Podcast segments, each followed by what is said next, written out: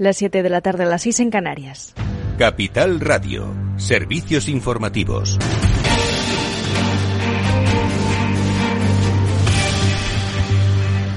Muy buenas tardes. El Ministerio de Hacienda adelanta la, la, entrada en vigor del impuesto a las grandes fortunas a este año 2022, informa Lorena Ruiz.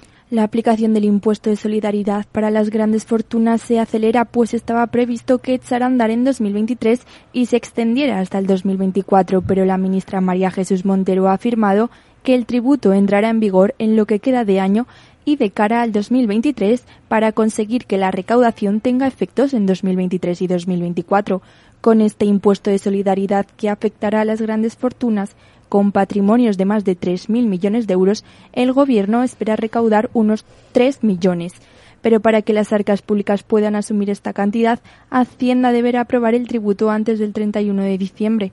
Gracias, Lorena Ruiz. Y la vicepresidenta primera y ministra de Economía, Nadia Calviño, insiste en que los indicadores económicos no apuntan a una recesión técnica para la economía española después de que la presidenta de la Autoridad Independiente de Responsabilidad Fiscal la IREF, Cristina Herrero, sugiriese que existe esa posibilidad en el último trimestre del año de cara al primero del 2023. En una entrevista para Telecinco, Calviño ha contradicho a la IREF y a Funcas, porque dice es momento de tomar las previsiones económicas con mucha cautela a raíz de la incertidumbre que condiciona la marcha de la economía mundial. Las previsiones económicas están en un momento de gran incertidumbre y había analistas que decían que íbamos a entrar en recesión en el segundo trimestre del año y hemos tenido un trimestre récord con crecimientos interanuales, o sea, del segundo trimestre del año con respecto al segundo trimestre del año pasado el crecimiento ha estado por encima del 6%. Es decir, que las previsiones hay que cogerlas con mucha cautela y lo que hay que estar es preparados para lo peor y siendo muy prudentes. Y eso es lo que estamos haciendo desde el gobierno. Y Rusia emprende ejercicios nucleares, dice, para prepararse ante un posible ataque nuclear del enemigo, ejercicios que involucran submarinos nucleares, bombardeos estratégicos y misiles balísticos. En un momento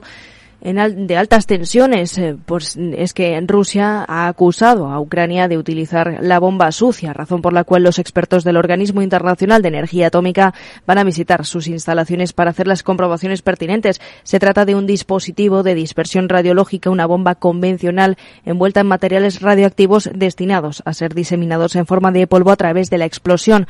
Esto decía el ministro de Defensa ruso Sergei Shoigu. Camarada Comandante Supremo, de acuerdo con el plan de entrenamiento de las Fuerzas Armadas de la Federación de Rusia, bajo su dirección se está llevando a cabo un entrenamiento para la supervisión de las Fuerzas Armadas durante el cual se va a trabajar en las áreas de realizar un ataque un nuclear masivo por parte de las fuerzas estratégicas ofensivas en respuesta a un ataque nuclear enemigo.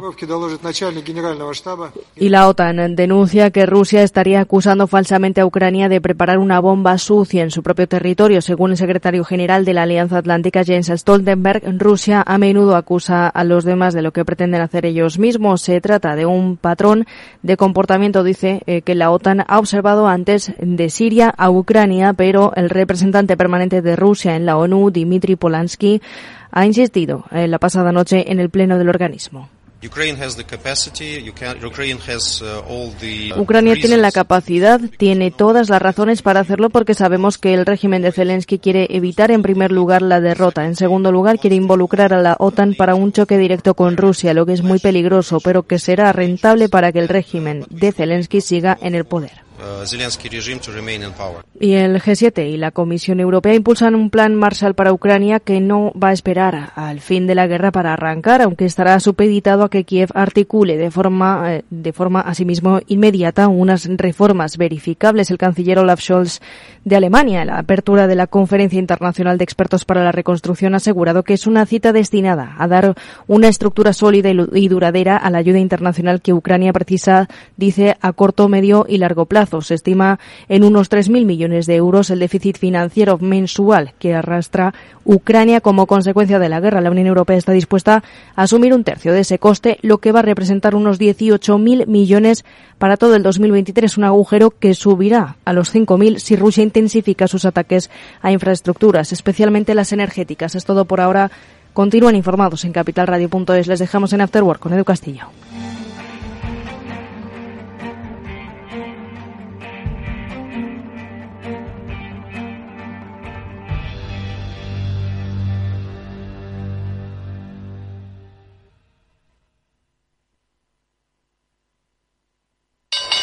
Invierte en acciones OETF sin comisiones. Tesla, Netflix, Amazon, Banco Santander, Telefónica, miles de acciones de los mayores mercados bursátiles del mundo y sin comisiones.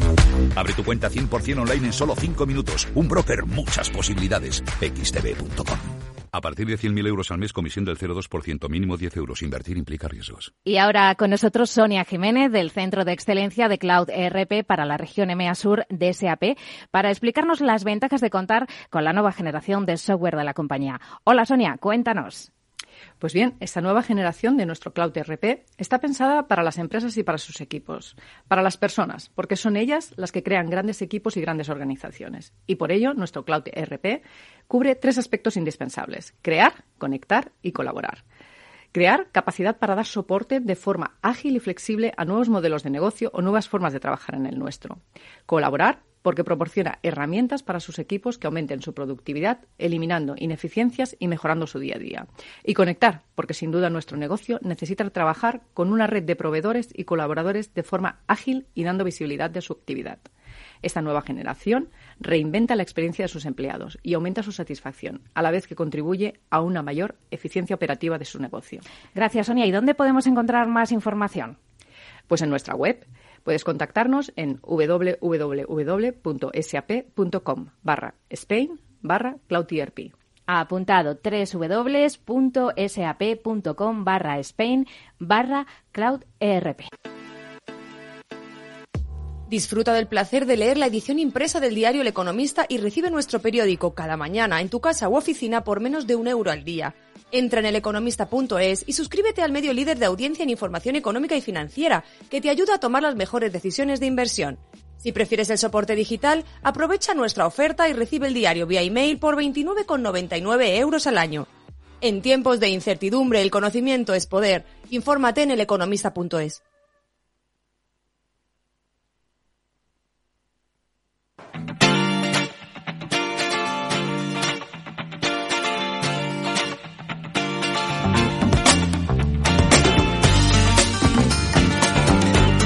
Después del trabajo, After Work, con Eduardo Castillo, Capital Radio.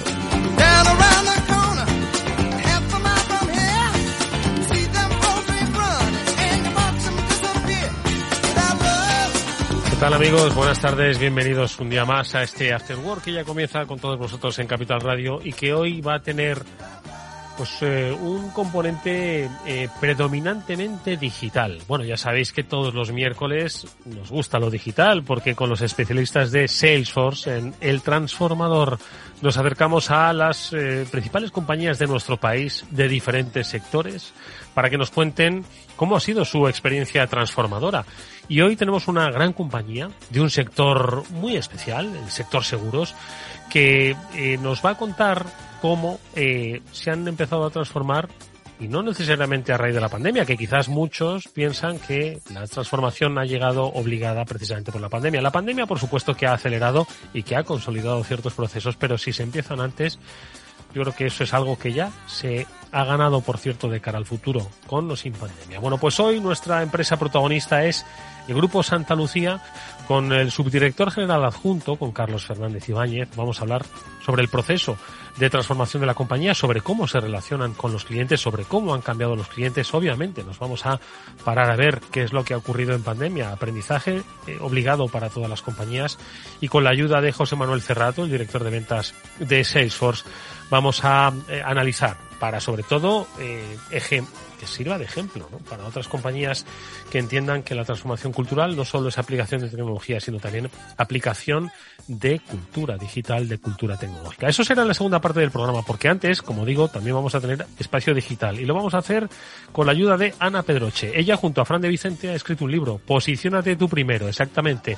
¿Estás o no estás en Internet bien posicionado? Bueno, pues deseo que es algo que quizás has oído hablar, pero no acabas de implementar, es de lo que vamos a eh, charlar en esta primera parte. Enseguida vamos a saludar a Ana Pedroche para que nos cuente, pues eso, que el SEO ya lleva mucho tiempo y que si no lo has hecho todavía es que no estás visible en Internet. Bueno, pues de todo ello hablaremos en este programa, donde Jorge Zumeta está gestionando técnicamente los mandos del Afterwork.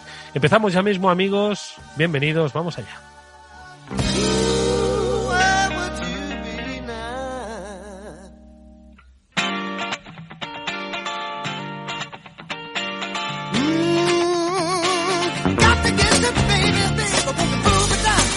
Bueno, pues como decíamos al principio, hoy vamos a hablar de cómo queréis que os vean los primeros. Ya sabéis que no es nuevo ni mucho menos. El posicionamiento en buscadores es una de las claves comerciales para, pues, yo creo que hoy cualquiera de los servicios que se ofrecen a través de la red. Bueno, pues eh, a pesar de todo y a pesar de que es algo conocido, yo creo que todavía seguimos aprendiendo sobre cómo ser los primeros en posicionarnos. Bueno, pues de esto es de lo que han querido hablar en su último trabajo dos especialistas en la materia, Ana Pedroche y Fran de Vicente, a propósito de un libro, Posiciónate tú primero, para compartir estrategias para ese posicionamiento y además hacerlo de manera sostenible. Por lo tanto, yo creo que hoy buenos aprendizajes que nos vamos a llevar de la mano de uno de sus autores nos acompaña Ana Pedroche, a la que le voy a hacer muchas preguntas, porque lo primero de todo, del, SEO, iba a decir del CEO, ella por cierto que es CEO, pero del SEO, que es el posicionamiento en buscadores, como muchos de vosotros sabéis, es que venimos hablando desde hace 10, 15 años, pero todavía seguimos actualizando información. ¿Qué es lo que debemos saber? Pues se lo preguntamos a nuestra invitada. Ana, ¿qué tal? Buenas tardes, ¿cómo estás? Hola Eduardo, buenas tardes. Pues mira, muy bien, muy feliz de estar hoy aquí contigo y de hablar sobre algo que a mí me apasiona y que es el gran desconocido todavía a día de hoy, ¿no? a día de hoy parece mentira, ¿eh? Parece mentira, pero yo pienso que el, SEO ya es como, ya es de la, de la vieja escuela del mundo de la digitalización y sin embargo todavía eh, tenemos cosas que decir sobre él o qué. Muchísimas cosas, Eduardo. Fíjate, yo llevo 15 años en esto, es decir, llevo unos cuantos años trabajando en el SEO y en el posicionamiento y a día de hoy te puedo confirmar, datos estadísticos que, tenemos, que el 95% de las páginas web de negocios, empresas, pymes, autónomos, emprendedores, no tiene una estrategia SEO detrás. Es decir, solo hay un 5% de empresas y negocios que sí están utilizando el SEO, pero el 95% no. Es el gran desconocido. Por eso yo creo que todavía a día de hoy tenemos que, y yo tengo sobre todo una labor de educacional muy importante en este sentido, porque al final el SEO nos puede dar esa estabilidad y hacerlo de forma sostenible eh, puede generar realmente un aumento eh, muy, muy importante en las cifras de negocios, ¿no? Mm. Pero Ana, yo quiero que, que, eh, ya que me has dado datos, que me, que me cuentes un poco cuál es la diferencia entre estar posicionado o no estar posicionado. Siempre hemos dicho, y vosotros los expertos seguro que esta frase la tenéis ya muy manida, que es aquello de que si quieres esconder un cadáver, lo mejor que puedes hacer es ponerlo en la segunda página de Google porque allí nunca llega. ¿no? entonces, entonces, cuéntame un poco, o sea, eh, cómo funciona el ser humano cuando se acerca a un buscador buscando algo, esa búsqueda genérica, cómo se comporta que no es capaz de ir a la segunda página, a la tercera, vamos a poner, y se queda con lo primero que sale. Es decir, cuál es el comportamiento que el marketing digital pues ha estudiado para hacer tan importante el posicionamiento. Pues mira, eh, básicamente las personas, cómo nos comportamos es, eh, entramos en Google, introducimos una palabra clave buscando algo, un servicio, un producto, información, y directamente nos quedamos con los primeros resultados. ¿Por qué? Porque son aquellos que nos inspiran confianza. Si están bien posicionados, es que son buenos. Esa, esa es la conclusión que llegan las personas cuando utilizan el buscador de Google. Y por eso es tan importante estar en primera página y evidentemente en la segunda nadie llegará. Entonces, el posicionamiento necesita al final de, bueno, de, esas primeras posiciones y cuanto más arriba mejor para que tengas más visibilidad, ¿no? Cuanto mm. más abajo, pues las probabilidades de que entren a tu página web, pues se disminuyen. Así que es súper importante esto, mm. muy, muy importante. Oye, Ana, y antes de profundizar en esa propuesta de SEO sostenible que, realizáis vosotros, eh, cuéntame también cuál sería un poco la diferencia entre pagar por anunciarte y salir de los primeros en formato anuncio y de alguna forma, bueno, pues eh, contratar los servicios de alguien que te ayude a través del SEO a posicionarte mejor. ¿También hay una percepción diferente sobre los anuncios que te ponen arriba del todo? Sí, también. Fíjate, Eduardo, qué curioso, y esto lo explica también un poco la neurociencia aplicada al marketing en relación a que los anuncios nos da, o sea, la sensación que le da, le genera a una persona es que es una empresa que está pagando para aparecer. Pero, claro, puede ser buena o no. Entonces, hay muchas personas que desconfían y no se fían de esas empresas que están posicionando en anuncios, es decir, están pagando a Google para aparecer ahí. ¿Y por qué? Pues básicamente porque, bueno, es el comportamiento de los usuarios. Y hay otro tipo de personas, que son las que menos, que sí que le dan credibilidad a los anuncios. Entonces, eh, bueno, utilizan los anuncios. De hecho, Google vive de la publicidad, ¿no? De que las empresas le paguen para, para posicionarse porque Google es un buscador completamente gratuito. Entonces, la diferencia entre estar posicionado en anuncios y estar posicionado de forma natural, es decir, justo debajo de los anuncios, por el trabajo que has hecho en tu propia página web, la diferencia está en cuánto te cuesta estar en un sitio y en otro. Cuando tú quieres conseguir un contacto a través, un contacto que sea un cliente, a través de los anuncios, estás pagando 66 veces más que lo que tendrías que pagar por ese contacto atraído por el posicionamiento SEO de tu página web. O sea, una barbaridad. Mm. Por eso el SEO, eh, yo siempre digo, es la inversión más rentable para cualquier empresa, la más rentable. Oye, Ana, y el SEO, como decíamos al principio, pues el SEO no se inventó ayer, ¿vale? Llevamos yo creo que ya muchos años hablando de posicionamiento, de ser, pues, entender más el, el, el, algoritmo y el propio funcionamiento de Google, ¿no? Y en todo este tiempo, que te puedo hablar de que quizás estamos hablando de décadas o, incluso un poquito más, ¿no? ¿Qué es lo que ha cambiado? Pues nada menos, nada menos. Entonces, ¿qué es lo que ha cambiado en todo este tiempo con respecto al SEO? ¿Cómo ha evolucionado? ¿Cómo podríamos definir esa evolución? Pues mira, la evolución ha sido súper interesante porque Google ha puesto siempre en, primer lugar a su cliente, es decir, las personas que utilizan el buscador para buscar la mm. información. Entonces, la progresión ha sido muy, muy fácil. Poniendo al cliente en el centro, es decir, a las personas que utilizan el buscador, lo que ha querido es dos cosas. Una, resolver la intención de búsqueda de las personas que están utilizando su buscador para buscar y dos, que esas personas que están utilizando su buscador y llegan a una página web en concreto para resolver esa intención de búsqueda, que tengan la mejor experiencia del usuario. Esos son dos, dos ingredientes fundamentales y dos máximas de Google para, bueno, para que una empresa esté bien posicionada. Si cumple estas dos, ya, ya será amiga de Google. Mm.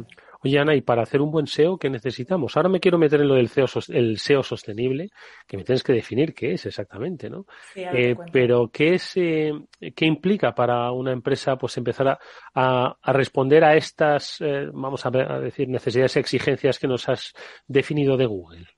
Tener un equipo muy potente, tener una página web muy brillante, tener a gente lista en el equipo, eso siempre se necesita, obviamente, pero... Bueno, al final es, es, un gran desconocido, ¿no? Al final es una, bueno, una herramienta de marketing que lo que se hace es hacer trabajos dentro de la propia página web, ¿vale? El SEO, tú lo que haces es trabajas dentro de tu, de tu propia página web y para eso necesitas a alguien que tenga los conocimientos de cómo funciona Google porque trabajar, lo primero de todo es trabajar en una estrategia de posicionamiento, es decir, elegir cuál van a ser las palabras clave con las que vas a posicionar tu empresa, ¿vale? Tu página web. Entonces, esas palabras clave son las que van a determinar cómo será tu página web, que este es otro de los errores garrafales que se cometen hoy en día todavía y es primero hago la página web y luego ya sí eso eh, pienso en el posicionamiento de la página web. Y es al contrario, es primero pienso en el posicionamiento y luego con esa estrategia que hemos elaborado, creamos la estructura de la web y elaboramos el diseño web. Entonces, fíjate qué diferencia. Sí, sí, sí. Es un cambio de pues paradigma, ojo, ¿eh? porque siempre se había pensado que el SEO venía después del contenido creado, ¿no? En este caso, la página, ¿no? Sí, sí, sí. Pues, pues no. Empieza desde antes. ¿Y por qué es tan importante empezar desde antes? Porque si no estarás construyendo una página web muy bonita, que será una tarjeta de visita preciosa, que solo llegarán a ella personas que ya te conocen por el nombre de tu empresa. Pero si no es así, pues no te van a encontrar. Sí, el que te busca directamente por tu empresa, no por servicios de limpieza a domicilio, yo qué sé. Exacto, eso es, justo. Mm. Entonces, por eso es tan importante crear primero la estrategia, luego eh, la página web. Y esto es, de verdad que es un cambio de paradigma, pero es un, el gran desconocido. O sea, yo a día de hoy me sigo encontrando gente que, que llega a mi agencia y me pregunta, bueno, yo tengo la web y ahora quiero el SEO. Ya, has empezado la casa por el tejado. ya, ya te entiendo. Oye, y Ana, ¿y cuál es el planteamiento del SEO sostenible que, que hacéis, eh, tanto tú como, como Fran de Vicente, en este libro? Mira, nosotros eh, somos un poco bichos raros porque desde que comenzamos en el mundo del SEO veíamos que había como dos corrientes muy, muy arregadas en el, de cómo posicionar en Google. ¿no? Una de ellas era eh, intentando engañar a Google falsear ciertos enlaces que apuntaran a la página web, lo que se conoce en nuestro mundo como link building, y luego otro que era seguir las directrices de Google, es decir, no engañar a Google. Nosotros desde un primer momento nos, nos decantamos por esta eh, segunda opción, es decir, ser amigos de Google, no engañar a Google y no intentar crear esos enlaces de forma artificial para hacerle creer a Google que nuestra página web es súper importante. ¿Por qué? Porque Google tiene inteligencia artificial. y son listos, son listos en Google. Y evidentemente, mira, yo, yo no soy nadie para engañar a Google, ¿no? Eh, que luego viene con sus cambios de algoritmo, etcétera. Entonces, eh, ¿por qué SEO sostenible? SEO sostenible nosotros hablamos de no engañar a Google. ¿Por qué? Porque si engañas a Google, tienes un posicionamiento bastante rápido en el tiempo y, pero es efímero. Es efímero en cuanto que Google se dé cuenta que le estás engañando, te penaliza. Y penalizar hoy en día en una página web significa mandarla a la página 8 mm, de Google donde mm, nadie lo ve y donde luego dices, ya, pero bueno, igual lo puedes despenalizar. No, no se puede despenalizar. Tenemos muchísimos casos de empresas que han tenido que cambiar el nombre y cambiar todo y empezar de cero en Internet. Y eso, claro, eso es muy... Son palabras muy grandes, ¿no? Sí. Y cuando hablamos de ser sostenible, precisamente lo que hacemos nosotros con nuestra metodología, que es la metodología tú primero, que es la que contamos, la filosofía que contamos en el libro, básicamente es no engañar a Google, seguir sus directrices, trabajar para ganarnos su confianza, primando lo que él quiere, que es dar una buena, eh, bueno, satisfacer la intención de búsqueda de las personas que llegan a nuestra web, que la experiencia del usuario sea buena y con una estrategia que hemos armado previamente, con eso nos ganaremos su confianza. Y tendremos mm. resultados en el medio y largo plazo, pero de forma completamente sostenibles, garantizando a la empresa que estamos trabajando con ella que no va a sufrir ninguna penalización por mm. Google, ninguna. Entonces, de esa forma generamos un impacto positivo en las empresas, ya que le estamos generando más ventas a través de la web de forma sostenida en el tiempo.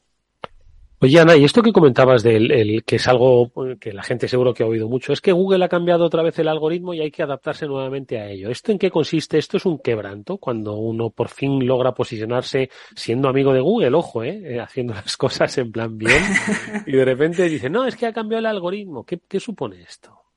Pues mira, para nosotros que empleamos eh, aplicamos nuestra metodología tú primero, que Google cambie su algoritmo, que te puedo decir que más o menos cambiará al día, pues no sé, dos, tres, cuatro veces al día, cambia su algoritmo. Nosotros dormimos tranquilos todas las noches, porque sabemos que lo que estamos implementando no, no, va no, vamos a tener ninguna penalización. Eh, ahora sí, las personas que utilicen el tema de lo que te decía, ¿no? Estrategias para engañar a Google, el tema del link building, crear enlaces de forma artificial, pues bueno, e, esas personas tiemblan cada vez que Google dice he, actualizado mi algoritmo. ¿Por qué? Porque les puede pillar, ¿no? Y de eso, en eso consiste su inteligencia artificial. Al final, dotar de contenido de calidad a las personas que están en el buscador. Entonces, por suerte, y porque lo decidimos también hace 15 años, cuando eh, teníamos claro que queríamos hacer las cosas de forma diferente, siguiendo las directrices que marca Google, siendo amigos de Google y aliados de Google, para ayudar a las empresas en ese camino de tener más visibilidad, pero de forma eh, tranquila, segura y sostenible en el tiempo. Mm. Eh, Ana, una última cuestión que te quiero preguntar y es, en España, pues Google es el buscador mayoritario. Es cierto que hay otros buscadores, ¿no? Pero bueno, es el buscador mayoritario. No sé ahora mismo en cuánto está la cuota. Hay otros países donde sí, sí que es, es, es elevado el, uso de Google, pero no es el mayoritario, ¿no? Quizás en Europa sí. ¿Esto puede evolucionar? ¿Qué tendencia veis? ¿Algún día puede cambiar el, el, modelo? Sí, de hecho ha cambiado. ¿eh? En los últimos años ha habido un incremento del uso del buscador de Google a nivel mundial. Eh, sí que es verdad que algunos países pues predominan otros, ¿no? Pero eh, por lo general, por ejemplo, en España tenemos una cuota de mercado con Google de un 95-98%, de búsquedas, que es muchísimo. Eh, o sea, domina Google en España. Y sí que es verdad que eso, como te comentaba, en los, cuando yo comencé, pues estaba, bueno, estaba Yahoo, estaba Bing, estaba Terra incluso. Y bueno, Google ha seguido ganando muchísima cuota de mercado. ¿Y puede evolucionar? Sí, puede evolucionar.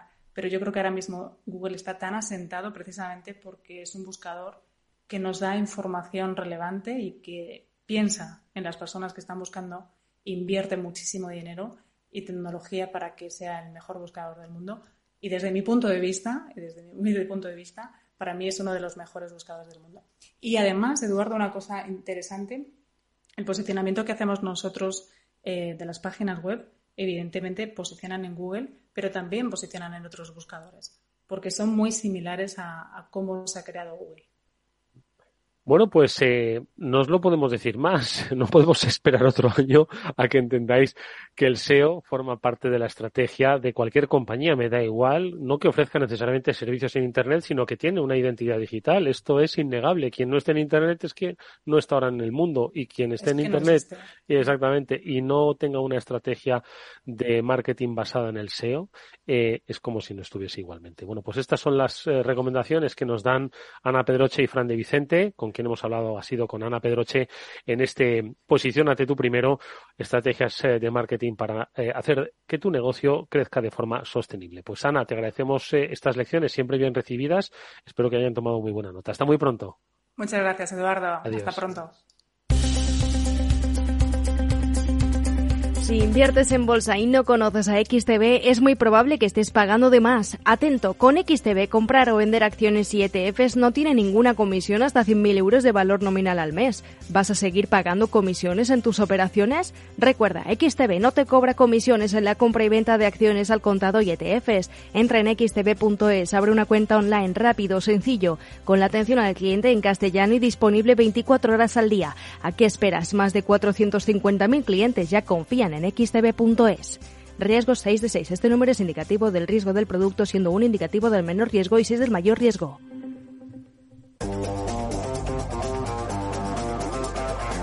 Hoy estás aquí y mañana... En cualquier parte. Llega a Capital Radio el primer programa sobre el metaverso de la radio. Todos los lunes a las dos y media de la tarde nos desplazamos por las ondas a diferentes universos con Selena Niezbala y el equipo de la Frontera VR. Sintoniza Metaverso en la Frontera y teletranspórtate con nosotros. Escucha cada jueves, a partir de las 11 de la noche, en Líderes Globales, las entrevistas que Raúl Castro nos trae desde Florida. Personas inspiradoras de habla hispana que han destacado en sus actividades más allá de nuestras fronteras y que nos dejan sus enseñanzas y aprendizajes desde el punto de vista más personal. Líderes Globales, con Raúl Castro, en Capital Radio. A continuación, El Transformador de la mano de Salesforce.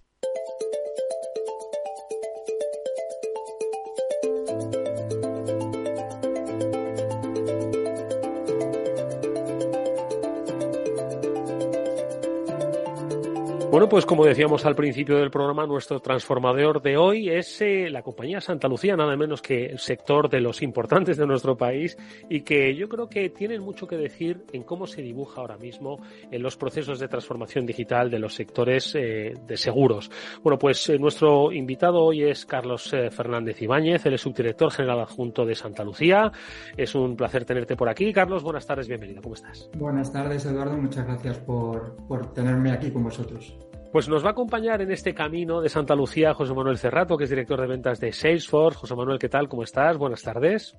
Hola, buenas tardes, Carlos Eduardo tratando de, que ahora Carlos nos va a responder, pues descubrir, describir cómo, decía yo que es uno de los sectores clave de la economía española eh, y que además es modelo de transición em, eh, digital, eh, sobre todo no solo por los momentos vividos, que todos hemos cambiado, sino también por cómo van evolucionando los clientes, las generaciones. Y yo creo, José Manuel, que hoy la experiencia que va a compartir Carlos con nosotros, creo que es, como siempre, pues una guía para el sector que representa, pero también para otras compañías de otros, eh, de otros sectores. Sin duda, el sector de seguros ha iniciado una vía de transformación y, no cabe ninguna duda que Santa Lucía eh, lidera ese camino. Pues, eh, ¿por dónde empezar, Carlos? yo, si acaso, te pediría que nos describieses un poco, porque yo creo que también es muy importante entender el proceso de transformación digital de una compañía cuando conocemos las magnitudes de la misma, ¿no? No es lo mismo que eh, una transición, una pequeña compañía que una gran compañía como la vuestra con muchos años de experiencia. Entonces, hoy Santa Lucía, ¿cómo se describe? ¿Cómo se define? Bueno, yo creo que Santa Lucía se define como un grupo de compañías, no solo una compañía, es un grupo de compañías que tiene un propósito bastante claro y es estar cerca de las personas y de las familias y acompañarlas durante toda su vida. Eso es como nos definimos, eso es lo que queremos hacer y por eso pues llevamos ya 100 años eh, estando cerca de la gente y cuidando de la gente y el proceso de transformación que seguramente vamos a hablar a continuación lo que busca es seguir estando cerca de la gente, cuidando de la gente y acompañándolos durante toda su vida. Entonces, eso es lo que queremos hacer, eso es lo que somos. Me, encanta, Carlos, que hayas eh, definido eh, la actividad del grupo mm, Santa Lucía como un, con, el objetivo principal de acompañar a la gente a lo largo de su vida. Y ese acompañamiento cambia porque la gente quiere que le acompañen de diferentes maneras, evoluciona, aprende, utiliza otras tecnologías y entiendo que eso es lo que una compañía como la vuestra, un grupo de compañías como la vuestra, eh, tiene que tener en cuenta si lo primero que quiere es seguir acompañando a esas personas a lo largo de su camino vital, ¿no? Sí, correcto. Al final tienes que tener muy claro el propósito. Tienes que tener muy claro por qué estás, por qué existes, ¿no? Como, como negocio. Y a partir de ahí tienes que entender a tus clientes y adaptarte a sus necesidades, que son, que son cambiantes. ¿eh? Ya te digo que durante 100 años, pues el grupo ha vivido por muchas vicisitudes, ¿eh? los clientes a los que hemos servido también. Y nosotros como personas, nosotros mismos, ¿eh? seguimos cambiando y lo que tenemos la obligación, eh, las compañías, en este caso las compañías de seguros y los directivos que gestionan esas compañías, es adaptarnos a esas necesidades cambiantes de los clientes. ¿Hay algún punto de partida en el que podamos fijar el proceso de transformación digital de Santa Lucía? ¿Hay un antes y un después? Mm. ¿Es un proceso que ha vivido varias etapas? ¿Cómo se define este, Carlos? Pues mira, yo sí, te diría que hubo un punto de inflexión allá por el año 2018 en el que en Santa Lucía teníamos el anterior plan estratégico, que nos habíamos marcado unos objetivos, pero veíamos que de cara al siguiente, el siguiente plan estratégico, íbamos a necesitar unas capacidades digitales, íbamos a necesitar una serie de transformaciones en nuestras personas que hiciesen de puente al siguiente plan estratégico. Y en el 2018, a mitad del anterior, empezamos lo que llamamos el plan de transformación digital y el plan de transformación de personas, porque nosotros no veíamos una cosa sin la otra. ¿eh? Por eso se lanzaron estos dos planes de transformación, el de transformación digital y el de personas. Lo cual nos sirvió, y luego vino lo que supongo que también hablaremos, que es la pandemia, pero nos sirvió, nos adelantamos un poco, digámoslo así, a lo que luego iban a ser unas necesidades muy cambiantes, ¿no? que, nos vino la pandemia y nos lo cambió todo. Yo diría que ese fue el punto de partida, el punto de inflexión en el cual eh, dimos un salto eh, cualitativo y cuantitativo en cuanto a la transformación digital y a partir de ahí empezamos a construir esa, nueva Santa Lucía. Mm. José Manuel, eh, a propósito de lo que comentaba Carlos, ¿no? yo creo que es fundamental, eh, lo hemos comentado en más de una ocasión, el papel de las personas ¿no? Eh, como parte de, esa transformación digital, pero el punto de partida fue las personas y la tecnología. ¿no? Yo creo que es clave, ¿no? es decir, que al final la tecnología por sí misma puede cambiar, pero no puede transformar, ¿no? tiene que ir de la mano de la transformación de las personas. ¿no? Absolutamente. Además, Eduardo, es un punto muy importante el que mencionas ahora, porque comenzar una transformación digital sin que haya una previa transformación cultural eh, no puede ser. Eh, previamente tenemos que abordar en las organizaciones pues el de renovar perfiles que, que, todavía no estaban preparados pues, para, para abordar este reto y una vez que se ha cometido ese reto de transformación cultural eh, viene a ser más fácil el camino para abordar la transformación digital. Y, como buen ejemplo es el caso de Santa Lucía y el de, concretamente, el de Carlos. Mm. Carlos, ¿cómo cometéis ese, ese cambio? ¿Cómo abordáis el cambio en las personas y en la tecnología? Bueno, pues al final lo que tuvimos que hacer es un diagnóstico ¿no? de, dónde estábamos, que esto pues es, es, muy típico, ¿no? Tienes que saber dónde estás, dónde quieres llegar y a partir de ahí definir ese camino que te va, que te va a llevar al, al destino. En el caso de las personas, lo mismo. Hicimos un diagnóstico de dónde estábamos, cómo queríamos eh, cambiar. Nosotros ya sabíamos que la transformación digital, que tiene que estar muy conectado con los clientes, si internamente no cambias, pues como, como ha dicho José Manuel, ¿no? No, no, no vas a conseguir lo que quieres conseguir. Y en eso nos centramos. Eh, definimos unas rutas, unas hojas de ruta, que la verdad es que hemos ido siguiendo bastante fielmente y, a partir de ahí pues, nos pusimos a, funcionar. Eh, es verdad que esto es un proceso que no ha terminado, es decir, no, no, quiere decir que ya hemos acabado y estamos contentos, no somos complacientes, queremos seguir, queremos seguir avanzando, sí que estamos satisfechos con lo que hemos hecho hasta ahora y bueno, pues nos queda camino por delante y lo que sí que tenemos es que ahora con el nuevo plan estratégico digamos que hemos embebido esos planes de transformación digital y de personas dentro del plan estratégico mm. y ahora forma un gran conjunto de iniciativas que, pues, que seguimos, que priorizamos y que, y que vamos cambiando en función del entorno cambiante que tenemos, ¿eh? que cada vez es más cambiante sin lugar a dudas, ¿no? ¿Quién nos hubiese dicho, quién nos hubiese dicho que eh, año y medio después de iniciar ese plan de transformación íbamos a vivir lo que ya hemos vivido y que parece que estamos dejando atrás? Ojo que hay nuevos retos por delante, pero sí que me gustaría poner ese punto de inflexión, ¿no? Que supone la, la pandemia, que mm. como bien has apuntado, oye, en 2018 iniciasteis un proceso que yo creo que eso pues hizo que eh, el impacto ¿no? de la pandemia que bueno pues tuvimos no solo en la sociedad sino en las principales industrias pues fuese diferente no sé si menor o mayor pero sí que por lo menos fuese diferente y entiendo que la propia pandemia también nos ha dado unos aprendizajes que han que, que han sido implementados ¿no? en ese desarrollo del plan estratégico cómo lo vivís Carlos bueno, pues sí, oye, que conste que no teníamos una bola de cristal, ¿eh? O sea, no quiere decir que nosotros empezamos ya preveyendo lo que iba a pasar, porque nadie, ¿eh? nadie se imaginaba lo que, lo que iba a pasar. Sí que es verdad que, oye, pues coincidió que habíamos empezado ya el camino. La pandemia fue un shock, yo creo que para todo el mundo y para nosotros también. ¿eh? Sí que es verdad que, oye, el otro día creo que estabais con Mirenchu, el sector se adaptó muy rápido y Santa Lucía, por supuesto.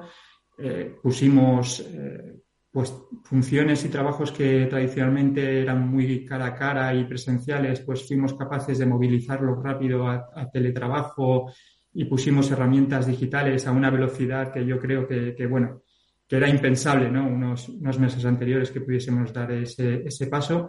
Y la verdad es que la pandemia nos ha enseñado muchísimas cosas, ¿no? Por una parte nos ha pues nos ha puesto de relieve la importancia de, la presencialidad también, ¿eh? porque, porque fíjate lo que echamos de menos, ¿no? El contacto, el contacto físico, eso, eso creo que fue una de las cosas que nos dimos cuenta que las teníamos ¿no? dadas por gratuitamente y no, y no era así. Y por otra parte, también nos dimos cuenta que había cosas que parecían tabú y que, bueno, pues, pues no lo eran tanto, ¿no? Y, y esa atención médica a distancia, lógicamente, no casos graves, ese, esa asistencia que te pueden hacer también con teleperitación. Bueno, mil cosas que antes decíamos, oye, pues, buf, ¿no? Esto parece un poco así eh, de ciencia ficción. Al final no lo harán tanto, ¿no? Entonces, bueno, yo creo que la, la pandemia nos enseñó muchas cosas, muchas cosas, algunas pues fue el drama que fue, ¿eh? y esto nosotros lo hemos vivido en primera persona, por eso tener en cuenta que nosotros, aparte de aseguradora, pues tenemos empresas como Vallesol, ¿eh? que son residencias, tenemos funerarias, es decir, nosotros esto lo hemos vivido en primerísima persona y en la piel, pero también nos ha enseñado cosas positivas, ¿no? Que es que podemos combinar esa presencialidad de los servicios, pues con, aplicando tecnología podemos hacer cosas más remotas. Es decir, muchas, muchas lecciones aprendidas, la verdad. José Manuel, ¿qué te parece lo que nos, nos cuenta Carlos? Hombre, pues ha sido un reto muy difícil para todas las organizaciones, sin duda. El caso eh, eh, la diferencia puede ser los que ya habían abordado ese proceso de transformación y los que no. En el caso de Santa Lucía, piensa en los ejemplos que está poniendo Carlos, más teniendo residencia de mayores eh, dentro del grupo. Pero también en casos más sencillos era sencillamente eh, cómo hacer que tus agentes del call center, que en un modo normal, pues van a la oficina, se conectan a su ordenador, se ponen sus cascos, empiezan a atender incidencias, pues en el caso de la pandemia no podían llegar a la oficina, no podían acceder a su puesto de trabajo. Sin embargo, las compañías que sí habían abordado ya ese, habían recorrido ese camino de transformación digital, pues pudieron trabajar desde casa y poder dar y pudieron dar servicio a, a sus clientes, como en el caso de, el caso de Santa Lucía. Carlos, apuntabas que eh, eh, la pandemia nos obligó a todos ¿no? a, cambiar y adaptarnos ¿no? a una serie de circunstancias a pues eh, asistir en, en, remoto ¿no? A, un peritaje o a una consulta y a determinados actos que un año antes eran para muchos no impensables, pero no impensables en ese momento, sí quizás dentro de cinco o diez años, ¿no? Con esto de la, de la aceleración, pero empiezan a dibujar un cambio de hábitos en el cliente. Hay algunas cosas que con la pandemia, por fortuna, la vamos dejando atrás y han vuelto, pero hay otras que se han quedado y es un poco por lo que te quiero preguntar, ¿no? Ese cliente, ¿cómo ha evolucionado al que estáis acompañando? Porque hay clientes que han dicho, oye, esto de que me asistan en remoto me resulta mucho más cómodo. Hay quienes, oye, prefieren, siguen prefiriendo la presencialidad, una persona que les atiendan. Entonces, entiendo que también habéis tenido que eh, volver a definir al, al, nuevo cliente, ¿no? Eh, pospandémico, que, insisto, cambió en la pandemia y una vez que la pandemia se ha ido, sigue con unos hábitos que ya no va a cambiar nunca. Sí, eh, sí, el cliente está cambiando. Yo creo que aquí lo importante es eh, romper mitos. ¿eh? Y, estaba pensando ahora en esos clientes quizá que pensamos en los seniors, ¿no? Esos clientes que pensamos que, uf, que no les va a ir esto de la tecnología, ¿no? Que, uh, esto... Pues bueno, pues se ha demostrado que hay muchos seniors que sí, que, que en cuanto aprenden un poco de tecnología, pues, pues son capaces de gestionarse, son capaces de hacer las cosas. Así que la gente está cambiando, eh, pero también hay que, hay que entender todas las necesidades ¿eh? y, los mitos pues hay que ir eh, derribándolas poco a poco y lo que sí que es muy importante es no generalizar y entender muy bien a tu cliente, entenderlos con la diversidad que tienen tus clientes. No, no me gusta, a mí no me gusta generalizar, decir, pues todos son así o todos ahora son más digitales. No, pues hay de todo por eso es muy importante la omnicanalidad, por eso es muy importante el entender al cliente qué necesidades tiene, en qué momento y por qué canal quiere ser atendido y estar ahí donde esté él. ¿eh? Eh, y es verdad que, bueno, pues las nuevas, las nuevas generaciones pues tienen unos hábitos eh, distintos y habrá que ir adaptándose a esas nuevas generaciones, pero bueno, las nuevas generaciones también crecen, tienen hijos, tienen responsabilidades y, también cambian un poco de hábitos. ¿no? Oye, Carlos, en ese sentido, la omnicanalidad a la que hace referencia desde Santa Lucía, ¿cómo la trabajáis? ¿Cuáles crees que son los aspectos? Y que además entiendo que con ayuda de Salesforce, pues os habéis aproximado a todos esos diferentes perfiles. ¿Cómo lo hacéis? Sí, bueno, gracias a Salesforce efectivamente somos capaces ahora de ser más omnicanales. Pues eh, lo que intentamos es que no se produzcan fricciones eh, por la manera de comunicarnos y de atender a los clientes. Es decir, un cliente puede entrar por un canal y luego, pues, a lo largo del tiempo intentar realizar otra función por otro canal y eso no tiene que generar fricciones, ¿no? Ese es nuestro concepto de omnicanalidad lógicamente aquí, pues ya que tenemos a, a Salesforce y a José Manuel, que es muy amigo mío, ¿eh? pues, pues nos está ayudando bastante ¿eh? a ese tema. Pero para nosotros la omnicanalidad es reducir fricciones en nuestra relación con el cliente. José Manuel. Pues eh, no puedo estar más de acuerdo con, con las palabras de, de Carlos, porque el tener en cuenta el cliente y tener en el centro de toda tu estrategia al cliente es lo que le, he aprendido a Santa Lucía, pues poder abordar eh, estos retos que estamos hablando y sobre todo los que van a venir en el futuro. La multicanalidad y la omnicanalidad es completamente estratégico.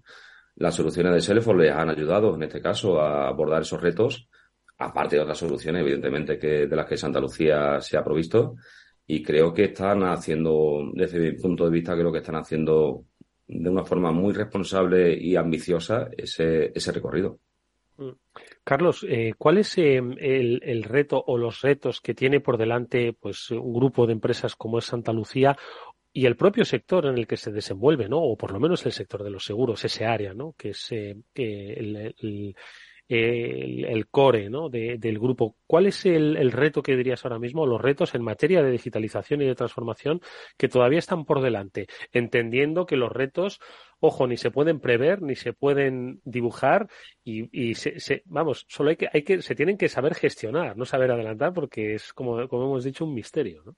Sí, bueno, yo creo que los retos siguen siendo más o menos los mismos, ¿eh? seguir adaptándonos a los clientes. Eso va a pasar porque seamos negocios digitales, ¿eh? entendiendo negocio digital no que vender por Internet, no es eso, pero sí que ser negocios cada vez más digitales eh, para ser más ágiles. Es que en el fondo siempre es, oye, ¿cómo podemos cambiar nosotros para adaptarnos mejor a lo que, a lo que necesitan nuestros clientes? Y ese reto sigue, sigue estando ahí. Es decir, hemos, hemos recorrido camino, pero como digo, no somos complacientes y y sabemos que nos queda mucho camino por delante. Y yo sí que añadiría otro de los retos que tiene que ver también mucho con transformación y transformación digital, que es el de la sostenibilidad. ¿eh? Como, como sector, como nosotros como grupo, como sector y como yo creo que sociedad, tenemos que mm, ver cómo nos transformamos también digitalmente, pero para ser más sostenibles y para, para ser em, en todo lo que tiene que ver con ESG, tenemos que ser mejores. ¿eh? Y yo creo que ahí va a estar eh, los siguientes retos de transformación, eh, ya te digo, del Grupo Santa Lucía, del sector y de la sociedad. Esto que dice Carlos José Manuel creo que es muy interesante porque siempre en este programa pues trazamos una óptica de negocio, ¿no? Siempre que hablamos de transformación digital, al final es conseguir la máxima eficacia hombre, siempre aproximándote a, ese nuevo cliente, tratando de entenderles. Siempre estamos hablando de una relación eh, humana entre personas eh, siempre facilitada ¿no? por la tecnología y, lo digital, pero siempre nos centramos mucho en, esos aspectos de estrategia de negocio. Sin embargo, ha, puesto eh, sobre la mesa yo creo que un tema interesantísimo y es que la transformación digital de las compañías, la tecnología que la acompaña, no tiene que hacer, no solo tienen que hacerlos mucho más eficaces y mejores con sus clientes, sino mucho más sostenibles con el mundo que los rodea, ¿no? Eh, que forme parte de las estrategias de sostenibilidad el proceso de transformación digital, no otro tipo, además de otras acciones, ojo, que siempre habrá y que siempre nos acompañarán. Creo que es muy significativo, ¿no? Poner también lo digital como palanca de, desarrollo sostenible, ¿no? Sin duda, Eduardo. Además, eh, en todo este proceso eh, hay que ser cautos para que la tecnología no te devore. Eh, fíjate, hemos conocido recientemente, por ejemplo, que IBM discontinúa la, el I+D en su producto de inteligencia artificial Watson. Ah, ahora, en breve, eh, en España se va a abrir la primera oficina de supervisión de inteligencia artificial.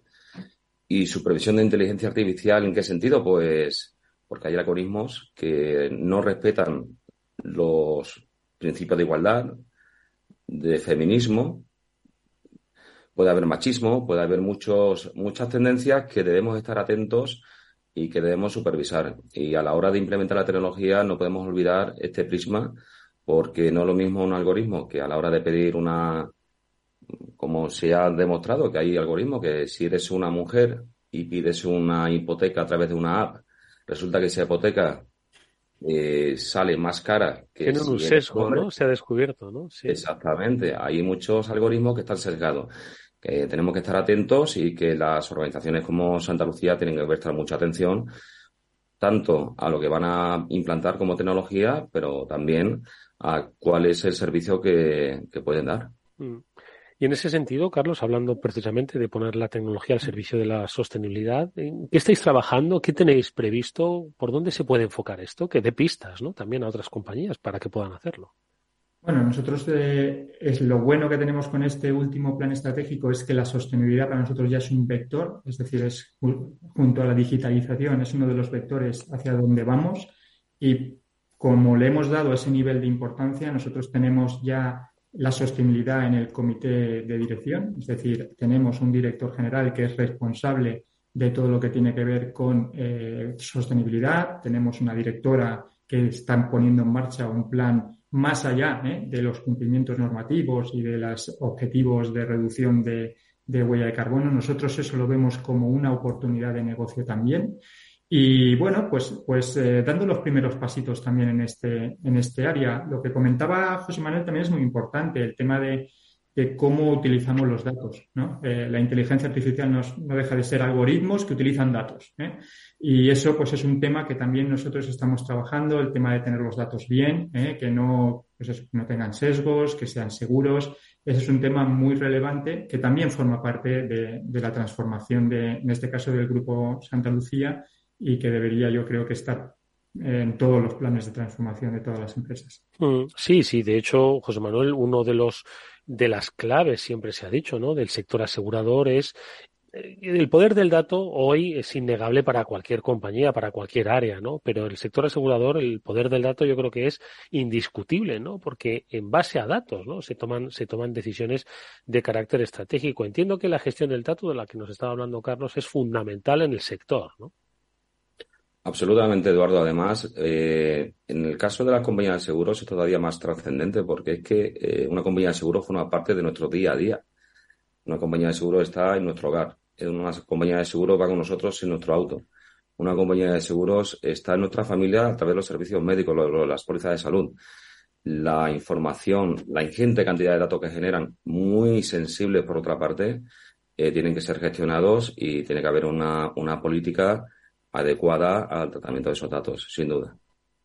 Yo creo que, que eh, por lo que estamos describiendo, eh, Carlos, el proceso de digitalización estaba marcando un camino que sí, que es cierto que se ha podido acelerar, que se ha podido impulsar con la pandemia, pero hacia el que inevitablemente se iba dirigiendo el, el, el, sector asegurador, ¿no? Es decir, mm. que si no hubiese habido pandemia, eh, yo creo que estaríamos hablando, creo que un poco en los mismos términos en los que estamos hablando ahora, quizás con otras experiencias no tan aceleradas, ¿no? Pero sí que estaríamos hablando de la necesidad de entender el dato, de controlar el dato, de gestionarlo, de otro tipo de, de acciones ¿no? vinculadas a esos procesos inevitables de digitalización que, insisto, sin pandemia hacia ellos estabais dirigiendo, ¿no? Sí, exacto. Eh, nosotros antes de la pandemia ya decíamos que un, que un, seguro digital tenía que estar conectado con sus clientes, tenía que ser inteligente, tenía que ser ágil, tenía que ser seguro y tenía que ser sostenible la pandemia lo que ha hecho es darnos un empujón. ¿eh? Y a lo mejor, pues lo, típico que se dice de que en un año hemos hecho tres, pues puede ser. Puede ser que, que, se diese un empujón a una tendencia que era inevitable, que es que tanto el sector como yo creo que toda la sociedad se estaba, entre comillas, digitalizando, ¿eh? que el término en el término que hemos expresado, ¿eh? en el término de transformación y de adaptación a, a, los clientes. Pero sí, sin duda, la, yo creo que la pandemia lo que hizo fue dar un empujón a una tendencia que era ya inevitable.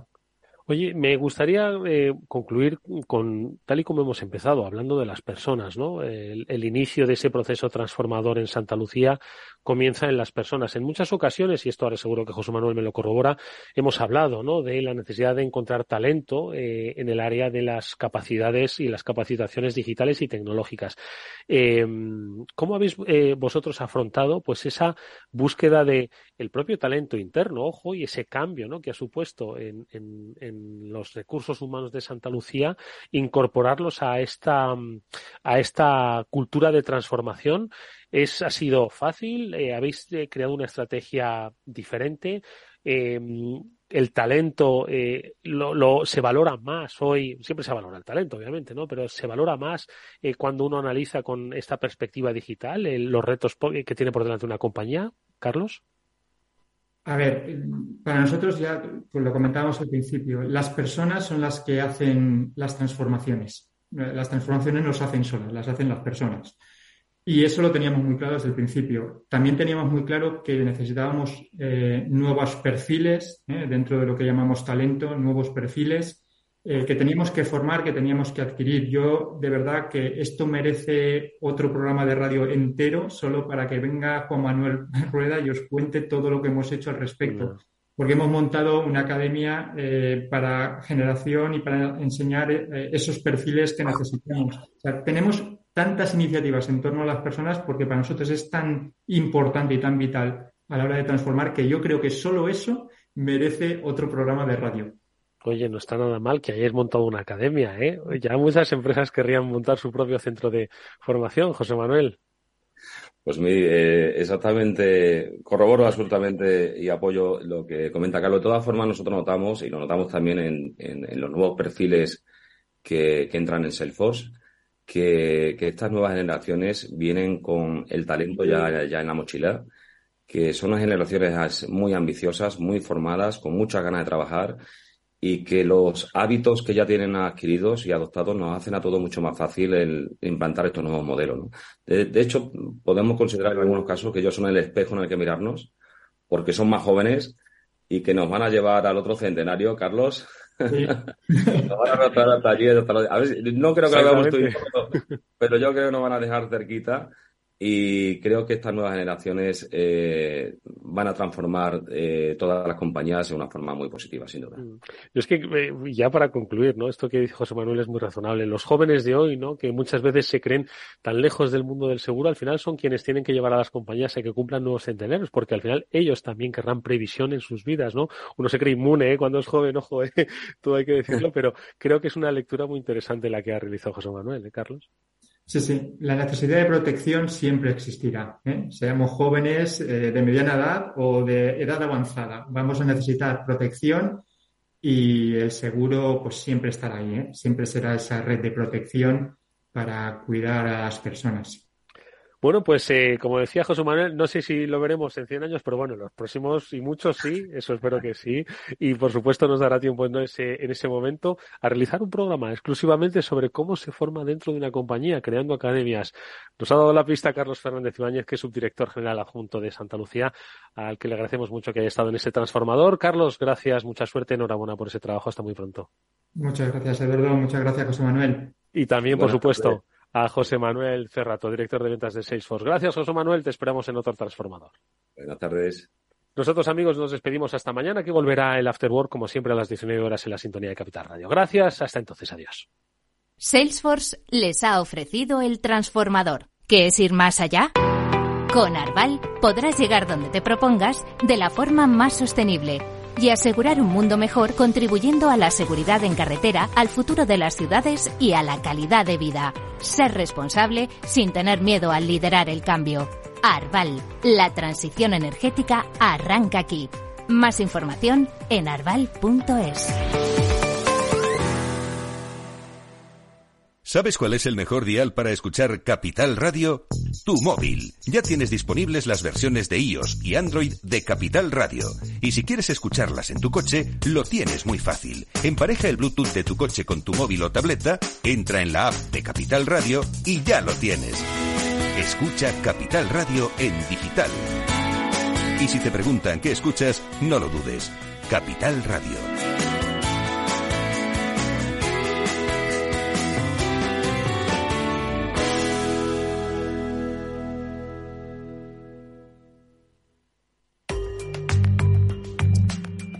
La digitalización de las empresas.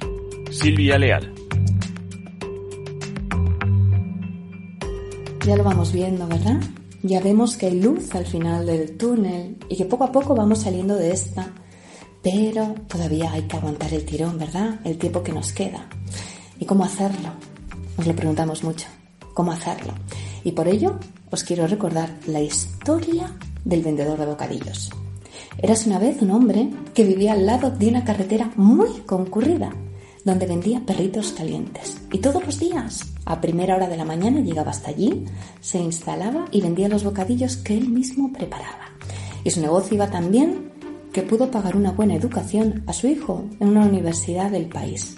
Todo iba genial, hasta que su hijo acabó los estudios, volvió a casa y notó que su padre continuaba con la misma técnica de siempre. Así que decidió tener una conversación con él. Padre, ¿no te has enterado? Hay una crisis en el mundo. Todo está muy grave y el país va a quebrar dentro de poco. Así que su padre, después de escuchar a su hijo, pensó que tenía que ahorrar y cambió el pan por uno más barato y las salchichas por unas más baratas y de peor calidad. Y para ahorrar también dejó de hacer los carteles de publicidad. Estaba tan abatido por la noticia que además dejó de ofrecer el producto en voz alta y de atender con entusiasmo a sus clientes. Las ventas comenzaron a caer y fueron cayendo y cayendo hasta que finalmente su negocio quebró.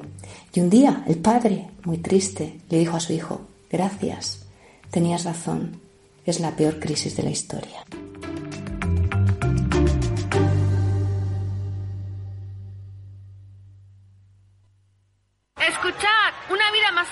Es posible. ¿Culpa? Fuera. Más madres que dediquen tiempo a cuidarse. Azúcar? Fuera. Saboreemos la vida. Ser activistas es nuestra mejor forma de ser. Ahora tu seguro de salud con un 36% de descuento. Infórmate en el 974 88 0071 o en dkv.es barra activistas. DKV. Capital Radio, la genuina radio económica.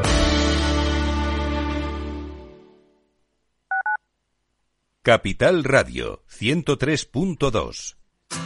Si te gusta el pádel, en Capital Radio tenemos tu espacio.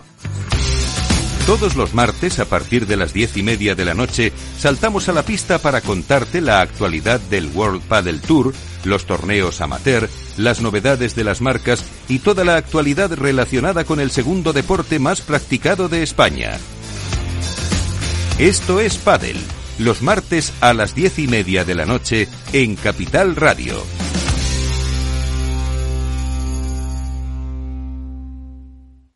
Desde el 17 de octubre, protégete doblemente ante la gripe y el COVID. Si tienes más de 60 años o perteneces a algún grupo de riesgo o eres personal sanitario y sociosanitario, pide cita en tu centro de salud o punto de vacunación. En la web de la Comunidad de Madrid podrás informarte del plan de vacunación de refuerzo de la gripe y el COVID. Comunidad de Madrid.